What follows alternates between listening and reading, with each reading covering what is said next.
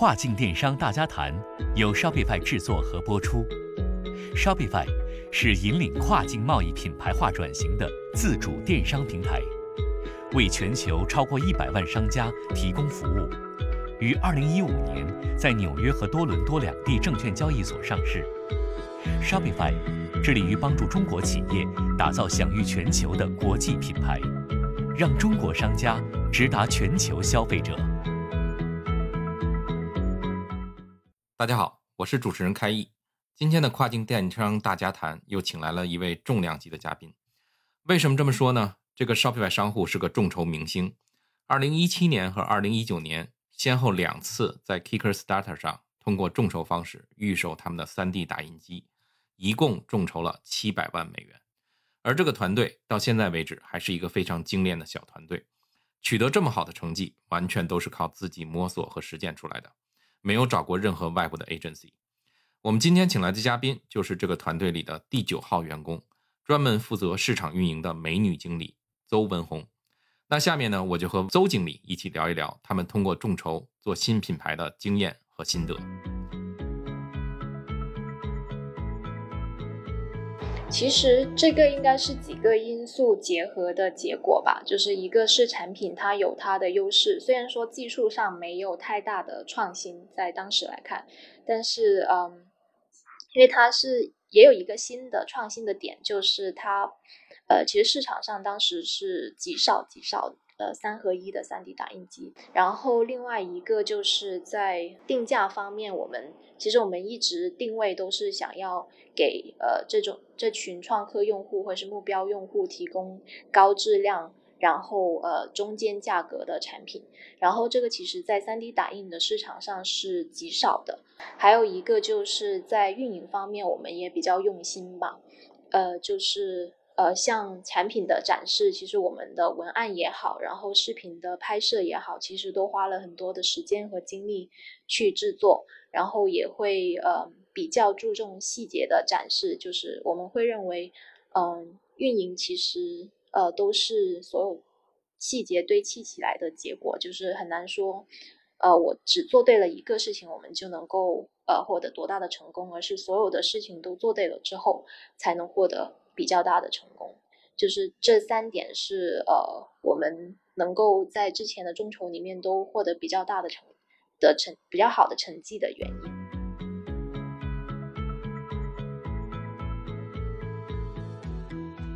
啊，邹经理你好，今天很高兴你能参加我们的节目。我刚才故意卖了个关子，没有说你们公司的名字啊，这里揭晓一下，你们公司的名字中文名称是深圳快造科技有限公司，而你们的品牌呢？是 Snap Maker，是个 3D 打印机，官网是 snapmaker.com。那你这里要不先介绍一下你们公司的具体背景和产品，还有你自己在公团队里边负责的事项。呃，开义你好，呃，今天也很高兴能够呃参加今天的这个播客。然后呃，那我也先介绍一下我们公司的这个背景，还有呃产品的一些大概的情况。然后像呃刚刚呃开义说到的，就是我们其实是呃众筹起家的，我们是一七年进行了第一次的众筹，然后我们众筹的产品是一款三合一的 3D 打印机，就是除了呃可以做 3D 打印之外，它还可以呃激光雕刻和 CNC 雕刻，就是把呃三个。嗯，可能经常会被用到的创客工具集合到了一个产品里面，然后呃，这第一款产品的话是筹到了呃二百二十七万美金的呃这个众筹金额，然后呃到去年就是一九年五月份，我们就进行了第二次众筹，然后这次众筹的话，呃比第一次就更成功一些，就是。呃，直接众筹到了七百八十五万美元，然后也直接呃打破了几个记录，包括呃最快获得一百万众筹金额，还有两百万众筹金额，然后嗯，最终就是呃有七千多个众筹的用户呃支持了我们，嗯，然后就是在这个之后的话，我们现在这个阶段就是在呃满足，就是第二次众筹的这个发货的这个呃状态。然后产品的话，刚刚也有介绍到了。然后第二个众筹产品也是一样的，只是在第一代的基础上去升级了很多功能，就是呃根据用户的反馈去把我们的产品做得更好、更易用，也更 user friendly 一点。嗯，然后至于我们的团队的话，就是呃我们的创始人其实是呃就是一个机械工程师，就是他是一个呃研发出身的。然后他其实之前在呃中国航空工业集团是一名机械工程师，然后他当时负责的是叶片的先进制，呃就在那个叶片先进制造工中心，然后负责这个研发的工作，所以他的呃一贯的做做事风格都是比较的严谨。然后后面的话就到了呃 MakeBlock，就是深圳应该是最早的一家做这个创客产品的公司。呃，去工作，然后也是机械工程师，然后也完成了那个首台产品化的 3D 打印机的研发。然后呃，他之前在大学也是，其实一直都是对这些呃科技类产品或者是呃硬件产品吧，会比较感兴趣。然后也也自己去做过很多类似的这样的产品。然后我们现在团队的话是有呃七十多个人。然后团队里面，呃，研发工程师会占到呃百分之五十以上，然后也有呃就是不乏来自呃像清华、复旦这样的呃高校的呃同事，然后也有就是之前在百度呃，然后大疆啊，还有呃 TP-Link 啊这样的一些呃比较大的公司里面去呃工作过的，有比较丰富的项目经验的同事，然后我们团队也比较嗯。就是年轻吧，就是平均的年龄在三十岁左右，所以大家在一起其实更像是在一个新的地方一起学习和成长。然后我们也比较奉行就是工程师文化，会比较相信勤奋、严谨还有创新，呃，是伴随我们成长的一个最重要的品质。你能不能大概介绍你自己在那个公司里边主要负责哪块儿？啊，对，我正想说，就是我自己的话，在呃团队里面，现在是负责市场还有直销的业务。因为我们现在的那个销售模式是先众筹，然后预售，然后到呃现货，然后现货阶段的话，就是直销跟分销两条线并行的。然后我现在就是负责直销这一块，直销就是直接 to C，就 to 呃就是面对这个消费者的呃市场的。哎，其实三 D 打印机这个领域听起来虽然很高精端，但是竞争也蛮激烈的。就是，呃，我自己前一阵儿还特地研究了一下三 D 打印机，我自己本来想买了一个玩一玩，但是实在实在是可选择的东东西太多了，然后从几千块的到几百块的都有，然后所以呢，最后还是不知道从何下手。那你们当初在一七年做第一款产品众筹的时候？怎么就能够脱颖而出，做的那么成功？这里边你觉得你们主要的核心优势是在哪里？是说，就是说在产品上确实有非常独到的地方，然后主要是依靠这个产品技术上的创新来实现的这个呃非常优异的业绩，还是说呃除了产品之外，你们在运营上、在推广上也下了很大的功夫，然后呢有一些独到的打法？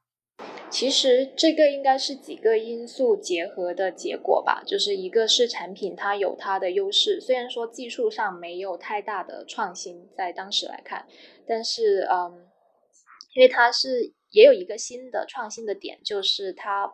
呃，其实市场上当时是极少极少呃三合一的 3D 打印机，然后我们这一款是嗯，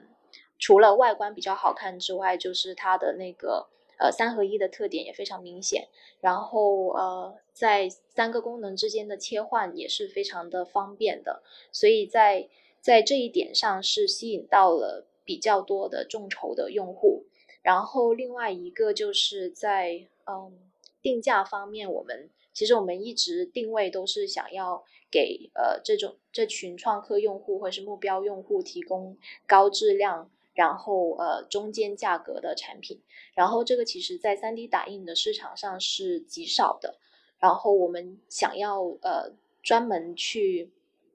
嗯专门去提供这样的一款产品给用户去选择，所以这个应该也是呃我们能够众筹成功的另外一个因素。还有一个就是在运营方面，我们也比较用心吧，呃，就是呃像产品的展示，其实我们的文案也好，然后视频的拍摄也好，其实都花了很多的时间和精力去制作，然后也会呃比较注重细节的展示，就是我们会认为，嗯。运营其实呃都是所有细节堆砌起来的结果，就是很难说，呃我只做对了一个事情，我们就能够呃获得多大的成功，而是所有的事情都做对了之后，才能获得比较大的成功。就是这三点是呃我们能够在之前的众筹里面都获得比较大的成的成比较好的成绩的原因。啊，你说的这句话我真的很呃赞同吧，就是因为。我自己原先做呃，就是 paid media，就是广告，然后包括 Facebook、Google advertising 这些东西，我也是深刻体会，就是呃，就是所谓的呃细节非常的重要。有的时候就是有一点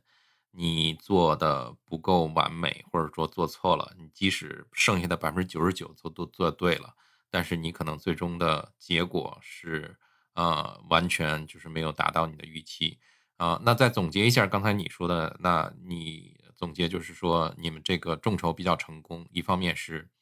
产品上有一定的创新，但是可能这种创新是更多的是这种软创新，就是不是说核心技术有什么样的突破，而更多是在应用方面怎么样的给它做出更符合用户体验的这么一些呃东西。第二呢，就是比较合理的呃定位和定价。第三就是你说的运营上，就是十分关注这些细节，把所有东西都做对了，小的地方都做对了，最终就会产生一个就是比较好的效果。那你们在做第一款产品，呃，研发用了多长时间？第一款产品的话，其实是在呃，就是创始人很早之前就已经有的想法了。然后呃，可能是两三年，甚至是五年前，他已经有这个想法。然后也会在工作之余会去呃呃更深耕，或者是想的更清楚这个想法要怎么去实现。然后呃，应该是到一七年初，然后一七年中的时候，就是把。呃，当时的当时的那个初创团队给组建起来，然后真正的开始去做研发。说错了，应该是一六年中时候组建呃组建的这个团队，然后到一七年三月份的上的那个众筹，所以呃真正的研发时间应该是大概八个月左右的时间。嗯，那再加上之前创始人也花了好多年的时间去思考这个产品的方向，那其实这真的是一个厚积薄发的过程。那你们做第一个众筹 campaign 的时候，前期准备从运营的角度，你花了多长时间？呃，其实差不多，就是因为当时呃也是呃四个四个呃。四个人组成的团队嘛，然后其中一个人就是呃专门负责运营的，然后他当时也是前期先了解这个研发的想法，还有一些功能特点，然后再开始慢慢的准备这些呃运营推广相关的工作，应该也是差不多的时间，就是从呃一六年中开始到呃真正的呃那个众筹的呃发起，应应该中间是也是大概半个月的时间，呃八个月的时间。准备时间还真的是挺长的。那我很惊讶，你们第一次做众筹的时候，居然是四个人的团队，嗯，自己摸索着去做的。因为在国内，我知道有一些这样的专门的公司，专门是帮呃这些所谓的创新者 （innovator） 来做众筹 campaign，然后呢，他能够把你的产品包装的很好，然后再帮你负责去做推广啊、PR 啊，最后呢。呃，争取帮你做到一个就是很好的效果，达到你的这个众筹目标。然后，那你们当初为什么决定说自己来去做这个事情？而且你们在自己做这个过程中，呃，有没有走什么弯路？然后现在我回头再看，有什么地方你觉得当初呃可以做得更好，或者说当初你们做了有些事情，现在反过来看，觉得哎，其实当初我们不应该那样去做。其实我们就是我们可能也是。骨子里的性格吧，就是会，呃，一个是工程师文化嘛，就是觉得呃这种事情，呃，因为他众筹其实是关乎到这个公司的差不多可以说是生和死的一个关键的一步，所以嗯。我们会更想要说把这个关键的事情掌握在自己的手里，所以呃，在众筹的一些呃运营啊这种事情上面是更多的想要，如果我们自己能够做好的话，就呃就不找就是外面的 agency 来去帮我们做，因为虽然很多 agency 有很多成功的呃案例，但是就是毕竟是个例嘛，然后很难确定它是否能够复用到我们自己的身上，所以。会更想要通过自己的努努力去呃学习，然后去用我们想要的那种方式去把这个运营给做好。所以当时就呃更多的是用呃自己的力量去把这个运营给做起来。然后呃至于说呃这个中间有没有走呃弯路的话，其实呃肯定是有的，因为毕竟是第一次做这种事情嘛。然后其实也是呃花了很多精力和时间去做一个。呃，方法的学习，还有一些案例的学习，我们就是呃习惯的那个学习过程，就是呃先把呃就是在做这个事情做的最 top 的一些玩家的做法先研究一遍。就比方说呃要做众筹的时候，我们会把这种呃科技类的呃做到最最好的那些。众筹项目给研究一遍，就包括它的那个 campaign page，它的产品是怎么描述的，然后它的视频是怎么拍的，然后它的 comment 下面是怎么跟用户沟通的，我们都会去仔细的研究一遍，然后琢磨看它哪些是做的好的，哪些是做的不好的，然后嗯。然后也同时会去看一下，像我们这种呃这个类目的产品，像三 D 打印的这个类目的产品，就其他的众筹项目下面，用户一般关心的是什么东西，然后他们会问的是什么问题，然后呃通过这样的方式去呃了解怎么去运营好一个项目，还有怎么去呃跟这些众筹的用户去沟通，还有吸引他们，然后呃然后到。就是第一次，如果自己做完了之后，就会我们自己也做的比较好的，就是会呃及时的做一个总结复盘，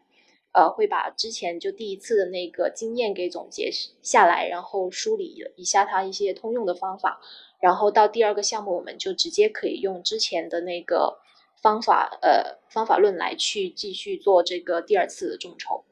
那你们这个第一次做众筹？整个这个 campaign 你们花了多少钱在运营上？你不用说具体数字，但是给我一个量级就行了。因为其实做这种众筹 campaign，我知道如果要去找外部的 agency，价格也不便宜啊。然后那因为这里边涉及到就是有视频拍摄呀，呃，有页面设计呀，然后还有所谓的整个的包装啊、定位呀，呃，包括后期的推广。那你们在做第一次的时候，呃，你们自己有？多少预算去做这些事情？然后最后你们是说，呃，以什么样的一个就是预算，就实现了你们这么一个呃非常出色的众筹的这个金额？嗯，如果没记错的话，第一次应该是几十万到就是一百万的这个量级。OK，那其实呃这个预算还是蛮充足的。然后呢，这块呢，就是我觉得倒还好。但是我记得你之前提过。说包括视频都是你们自己拍的，是吧？对对，就是视频都是就特别是第一次的时候，因为只有四个人嘛，然后呃，就是运营的同学跟呃那个研发的同学去呃了解这个产品的特点，然后写这个脚本，然后还找就是呃外部的一个朋友来帮我们去拍的那个视频，然后那个朋友还是兼职的，就是在他下班晚上的时候经常拍到深夜，然后把这个视频给做出来的。这个视频现在还有吗？我我我非常想看一看当初拍的这个第一版的视频。那你们第二次众筹 campaign 的这个视频是找专业人拍的吗？嗯，对，第二次的话就是呃有去找那个国外的呃，就是在这方面会比较有经验的那个 agency，专门从美国飞过来的帮我们去拍的。但是更多的话，他们是在拍摄上面，然后像脚本的确定啊等等的这些。呃，也是我们自己呃去确定的会更多一些。我我真的很很感兴趣，想看一看这个视频。我觉得到时候我们发布这期的时候，嗯，在我们博客上也可以把这两个视频那个贴出来，然后大家也可以看一看，然后做一个对比，看看你们当初第一次自己做的很草根的视频和第二次找了这个国外的这个专业的摄影团队、摄影师来去拍的视频，然后呢，那个就是相比较之下有什么样的不一样？但是两个视频都取得了非常好的效果，这个是就是最终是以这个数字论英雄，那那个不论是哪个视频都是做的非常的好的。呃，那下一个问题就是你们现在是在用 Shopify 做你们自己的独立站。呃，你们是怎么看待独立站对于你们整个这个商业模式呃的价值，然后和作用？然后在你们做众众筹 campaign 的时候，你是怎么样去利用独立站，用你们自己的官网，呃，去把这个就是呃整个的销售呃达到最佳的效果？其实 Shopify 的话，呃，对于我们的直销业务来说，是一个比较关键的平台。就是它跟呃，甚至比那个其他的第三方平台都不一样，像亚马逊啊，呃，或者是呃，像速卖通啊这种第三方平台不一样，因为它其实是承载了就是官网的下一级直接转化的这个呃这一步骤的作用。呃，就是它现在是呃，我们是在。一八年底的时候开始用的嘛，然后我们在用 Shopify 之前，其实是有自己做过一个自建的商城，然后其实当时是遇到了一些问题的，就是包括呃一些呃扩展功能的研发，其实会发现需要投入比较多的人力和时间，然后就是从这个嗯经验里面吧，吸取到就是我们其实在这个阶段更应该用。呃，现有的一些方案，就解决方案去帮我们实现这个功能，所以后面就选择了 Shopify。然后呃，Shopify 也是嗯比较比较充分的满足了我们的需求吧，就是呃减少了我们很多人力上面的投入，然后直接现成的给我们提供了很多我们想要的功能，然后也直接实现了我们呃想要通过这个官网去呃。直接转化这些感兴趣的用户的这么一个目的。那你们在做众筹的过程中，在 Shopify 官网上同时会做预售是吗？是在那个众筹之后，就是众筹是首发的，然后呃，它有很多的优势，包括价格是最便宜的。然后在众筹之后，因为从第一个项目我们呃有经验，就是呃众筹之后其实还是有很多用户会感兴趣，然后想要购买我们的产品，但是这个时候我们的产品还不是现货的状态，所以最好的方式就是通过预售的方式去继续呃把这些呃。给这些感兴趣的用户去提供购买的渠道，所以后面第二次就是直接用 Shopify 来做这个预售的活动。明白。我看到你们网站上面的模块还有运营跟其他的就是传统的 D to C 的网站有些不太一样的地方。一方面是说，就是本身 3D 打印机这个东西专业性很强，所以你们的网站上呢有大量的教程内容，包括使用手册这些。然后第二呢，就是呃。感觉你们的用户也是一群很特殊的人群，所以你们的网站上除了那些普通的，比如说 Facebook、Instagram 这样的链接，你们还有自己的论坛，还有另外两个我从来没有听说过的很专业的这种小的网站的链接，然后去到那儿也是呃非常年力很强的社区。所以你们的这些用户到底是什么样的人？然后你们是怎么样通过网站的运营，还有社区的运营去维系跟这些用户的关系的？我们的用户的话，其实特征还挺明显的。我们就是在第一次众筹，然后发完货之后，有专门去做了一次呃问卷调研，然后想要更深入的了解这些呃对我们产品感兴趣的人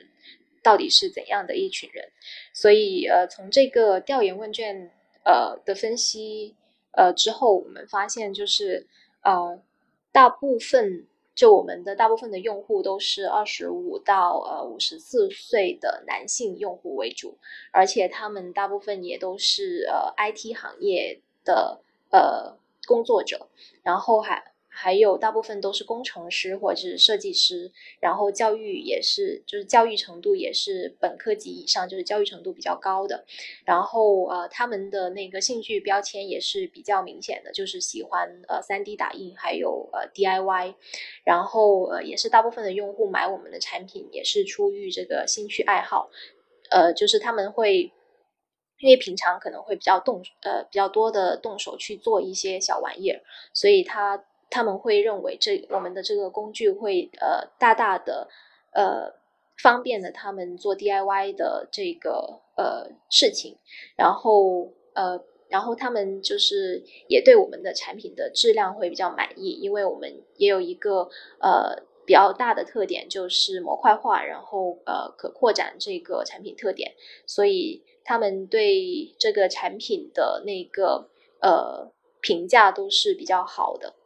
你们现在就是在社区运营中，就是包括你们有自己的论坛。其实论坛运营是很难的一件事，它不像就是在 social media 上，你主要自己发一些帖子，然后呢，大家主要的行为是呃点赞啊，或者说写一些评论。但是在论坛上呢，大家可以就是自己发起一些话题，然后呢产生一些争论，而且尤其是专业的论坛，尤其这些就是你说的这些比较就是。技术型的工程师类的这样的就是呃 geek，然后他们很多时候就是个人观点很强，然后有时候还会形成一些针锋相对的争论。那你们是怎么样去维护论坛里边这么一个良好呃的这个有有秩序的这种沟通交流？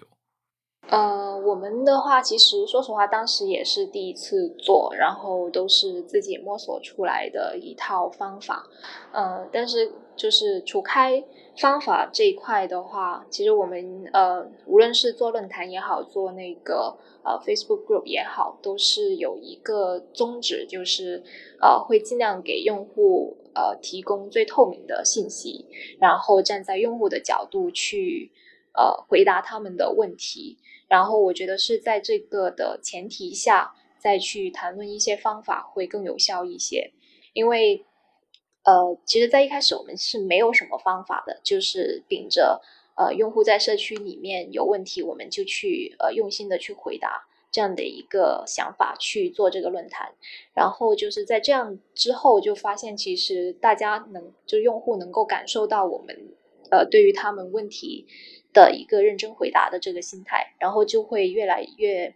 呃，就是越来越像自己人一样去帮我们也去运营这个社区。就是像一开始，呃，有一个用户就是呃特别的幽默，然后他也很认同我们公司的产品还有呃文化，所以在一开始，不论是呃。其他用户有一些负面的反馈发到论坛里面也好，还是我们自己去发一些呃呃官方的帖子也好，他都会呃把舆论往好的那个方向去引导。就是就是比如说，对于第一种，就是用户发一些负面信息的时候，他会去呃像。站在我们的角度去回答那个用户，去跟他去说理。然后像第二种，我们去发官方的呃通知或者是内容的时候，他也会马上在下面跟帖，然后去发一些很积极的呃评论，然后让其他看到的人也会先入为主的觉得呃我们在为呃用户做好事。然后整个就是慢慢下来，整个社区的氛围就会变得越来越好。所以呃，其实一开始我觉得是先这个原则起到了一一定的作用，然后再到后面才会有一些方法说把怎么把这个社区做得越来越好。我觉得如果哪哪一家公司哪一个对针对 D 做 D to C 的品牌有了这样的用户，这样的忠实用户，真的是一个宝。然后，那你们现在是怎么样去呃维护好这些用户？然后你们有没有什么所谓的这个 loyalty program 这样的，给这些用户一些就是时不时的一些优惠啊，或者说一些特殊的政策呀，能够呃维呃保持他们在你们论坛里面这种活跃的健康的参与？呃，其实呃成熟的 loyalty program 我们还在呃就是研究中，但是之前会有做一些类似的活动去。呃，保持着这些社区里面活跃的用户的那个活跃程度，就是包括我们有在那个 Facebook Group 做一个呃线上马拉松，因为这个是呃创客创客呃创客市场吧，或者是做创客产品的那些呃呃品牌里面是比较常用的一个方法，因为呃创客本身就是对创造是比较感兴趣的，所以我们呃就想通过这样的方式，让大家在社区里面呃创造出好的内容的同时，也可以活跃到社区，就是让可能相对边缘一点的用户也可以。感受到这个氛围，然后慢慢的参与进来。所以在呃，在第一代就是第一款产品发完货之后，呃，其实这个线上马拉松的这个活动在我们的社区里面是起到比较大的一个作用的，因为我们会通过呃一些奖励，就是它，嗯，就是根据主题去产出一定的呃产呃作品，然后我们会评选，然后给到他一些，比如说是优惠券或者是新产品。呃，使用优先权这样的一些奖励，去鼓励大家去参与，还有产出内容。然后，嗯，就是前期是通过这样的方式去活跃大家，然后也算是回报呃那个比较活跃的那些用户。我觉得这样挺好的，就是包括你们虽然现在没有一个正式的 loyalty loyalty program，但是其实已经在做了很多这种呃培养用户。忠诚度的事情，那我知道很多，呃，其实很多做 direct 就做 D to C 或者 B to C 的这种商家，可能现在都没有做到你们这样的程度。另外一点，做众筹呢，凭我的了解，就是虽然它是一个非常有效的进入到市场起步的一个方法，但是它也带来一定的风险。为什么呢？就是当你还没有这个产品的时候，然后那你就开始已经把你这个产品主要的。功能设计，包括人群定价这些信息，全都一股脑的对外公布出去了。也看到过国外有一些案例，就是众筹出来的产品很快被别人抄袭，然后呢，抄袭的人也去做众筹，然后产生一种直面的竞争。然后这个过程中，就是呃，最早做出各种各样产品创新的这些人。可能就非常的吃亏，甚至有时候可能最开始这个产生这个产品 idea 的人，他众筹的金额可能还没有后面他的 copycat 众筹的金额多。那你们在众筹的过程中有没有遇到这样的知识产权的问题？你们是怎么样应对和保护自己的权益的？这个的确是有的，因为嗯。我们的第一款产品也算是一个在 K 呃 Kickstarter 上面是一个小小的爆品嘛。然后其实呃，在一七年就我们是三月份上线的，然后当年的其实十月份也有上线一款呃功能还有外观都非常相似的另外一款产品。然后呃，我们的应对应对方法就是呃，首先就是。呃，要需要确保在众筹之前就申请并且注册那个商标，这个是呃非常重要的。然后也要针对我们的目标市场去做呃布局，就是呃我们后面是确定要在哪些市场做一个呃主要的开发的，那这种市场就要优先去注册商标，然后这样才能够比较好的去规避风险。然后至于嗯，就是版权相关的话，其实说实话，在一八年的那个呃旺季，就是十一、十二月，就是欧美的 Black Friday 啊，还有圣诞的这两个销售旺季的时候，其实是在市场上面是有呃很多 copy 我们这个产品的呃一些 scam 网站的，就是他直接把我们的呃网站上面的图。图片啊，然后描述啊，拿过去用，然后就直接放到那个 Facebook 上面去投广告，然后去用极低的价格去吸引那些可能相对来说不了解这个产品的用户去买这个产品。然后当时呃也是花了比较多的时间去呃，包括跟 Facebook 呃。他们那边去沟通，去把这些广告给下架，然后还有像如果他是通过一些第三方平台去上线的一些商城，也会去找这些第三方平台去，呃，就是呃申请这个呃侵权，还有要求他们下架的这样一个举动，就是这部分会比较花时间，但是还是比较值得做的。就是一个是对我们自己的保护保护，另外一个就是对于那些被骗的用户来说，其实也是比较大的伤害，所以会希望尽量把这些事情给降降到最少。这块儿我也要强调一下，就是这种行为在我们内部也是呃认为就是呃所谓的 fraud，就是呃就是这种欺诈行为，那我们也是呃严厉打击的。如果我们发现有商户，然后是去盗别人的产品、盗别人的图，然后用极低的价格去售卖，但是明显是无法去交付这个产品的这种网站，我们是发现一家关一家的。然后我相信所有的平台，不管是 Facebook、Google，然后呢还是 Amazon，都是一样的政策。对于这种就是呃破坏市场秩序的，肯定是要严惩。呃，那你们现在在海外有没有注册自己的商标？有没有申请专利？嗯，有的，有的。所以你们现在现主要的商标专利都是在哪些国家？最主要的是在美国，因为美国呃是我们最大的一个市场，然后还有像一些欧洲的国家也有，还有呃亚洲的国家也有，就是呃因为这个申请的时间会相对较长，但是都有陆续的去申请这个商标。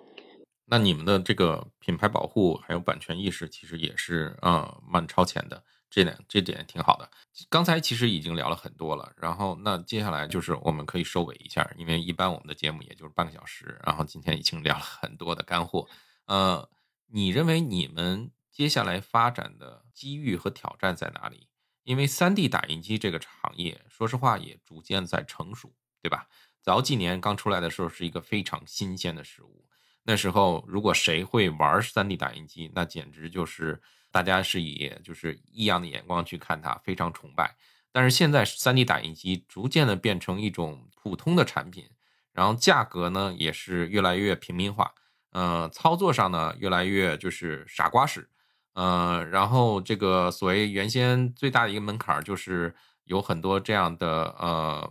就是模型怎么样去做。呃，那现在也越来越有配呃更多的这种配套的这个呃 marketplace，你可以很容易的找到各种各样的模型，然后呢去呃 download 下来，再上传到你机器去打印出来这些东西。那你们怎么看这个行业的发展？还有就是你们自己在这个行业里的定位？那你们怎么样能去就是说呃去调整和迎合这个行业的变化，调整自己的战略，去让自己在今后有更好的发展？对，这个是一个非常。重要也好的问题，因为这个也是我们最近也有在去讨论和和思考的一个问题。然后呃，在机遇上面的话，其实我们之前就是特别是一九年有做过做过很多的一些行业的研究啊，还有一些数据的分析。然后呃，就是客观上这个行业的确是在一个高速发展的呃。状态，然后呃也有一些呃研究是呃直接有一个数据证明，就是呃未来的这十年的这个行业的那个复合增长率是有达到百分之二十几这么高的，所以它是一个呃快速增长的过程。所以我们的机遇很明显，就是这个行业就是这个数字制造的设备的，在未来十年的一个广泛的需求。所以这是一个呃，我们未来要抓住的一个机遇。然后至于挑战的话，就是，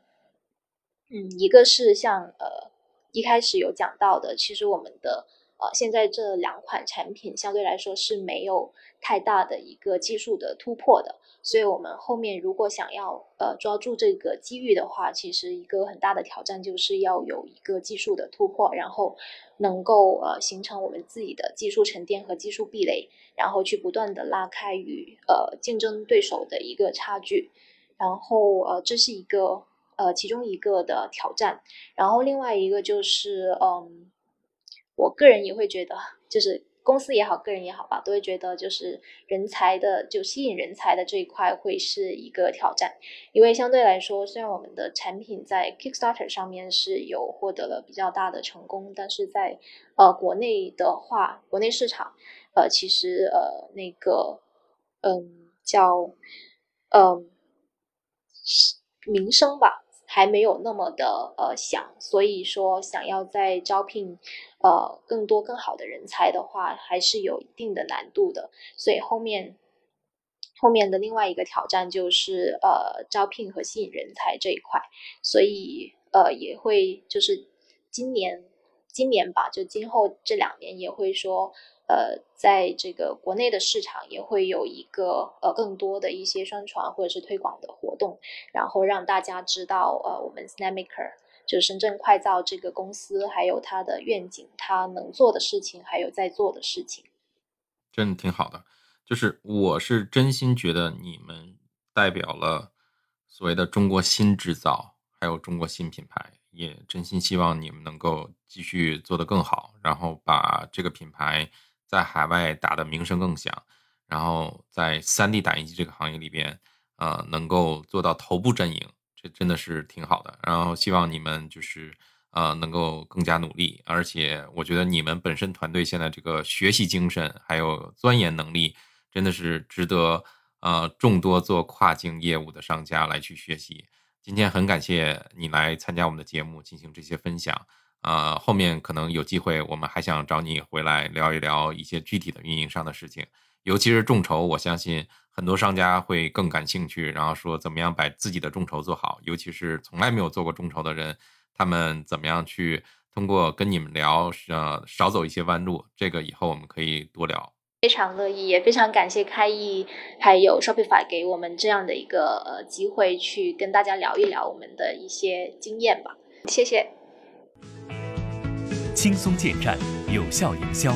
提高销量，打造品牌。Shopify 帮助中国商家实现跨境电商自主化。如果您想了解更多产品信息，请访问 Shopify 中文官网 shopify.cn 关注微信公众号 Shopify 官方，收听更多跨境电商大家谈的内容。如果您想参与我们的节目或深入讨论，请在微信公众号下发送“跨境电商大家谈”获得邀请。